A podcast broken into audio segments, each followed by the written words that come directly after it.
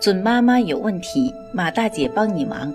大家晚上好，我是妇产科医生马天平，大家也可以叫我产科马大姐。从事妇产科工作三十余年，一直希望能够为更多的女性朋友排忧解难。感谢大家对我一如既往的支持。对于还处在生长发育阶段的宝宝来讲呢？高质量的睡眠则更为重要，是除了吃以外的头等大事了。婴幼儿时期，宝宝出现的睡眠问题常常困扰着家长。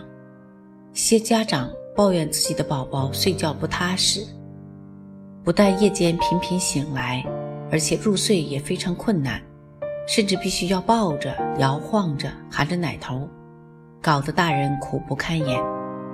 宝宝生长的速率也受到了影响。说到这个话题，其实应该先抱抱我们的家长朋友了。如果宝宝刚好处在零到三个月龄这个阶段，睡不好、睡不踏实，可以说是必然的了。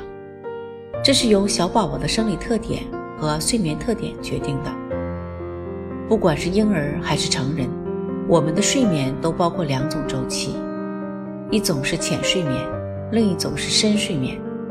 当我们处在浅睡眠的时候，会非常容易醒过来；深睡眠会平静和舒适得多。进入深睡眠之后，很难被叫醒。我们的睡眠会不断地在深睡眠和浅睡眠阶段反复进行，但不同睡眠阶段的时间长度会随着我们的年龄产生变化。如果是早产儿，他们的睡眠中，有百分之八十都是浅睡眠，而刚出生的足月婴儿大约有一半的睡眠时间都处于浅睡眠状态。三岁儿童的睡眠中，浅睡眠占到了三分之一。到成人的时候，浅睡眠的时间会占到睡眠时间的百分之二十到二十五。也就是说，浅睡眠的比例会随着年龄的增长而降低。听到这些，是不是宝妈宽心多了？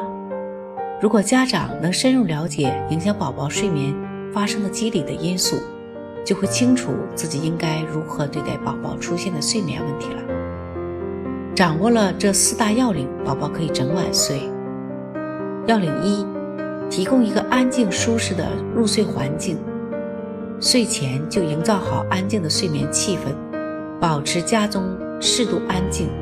不做剧烈运动，不使用电子产品，最利于宝宝睡眠的卧室温度为二十到二十五摄氏度，湿度为百分之六十到七十。要领二：关灯睡觉，保持室内黑暗。为了夜间更方便照顾小宝宝，很多妈妈在宝宝睡眠时都会留盏夜灯。这种做法是不对的，因为睡眠。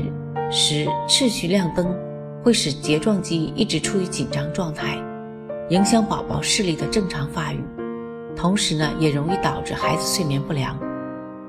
要领三，别给孩子吃得过饱，进食太多，孩子入睡后肠胃仍在努力工作，自然也会影响孩子睡眠。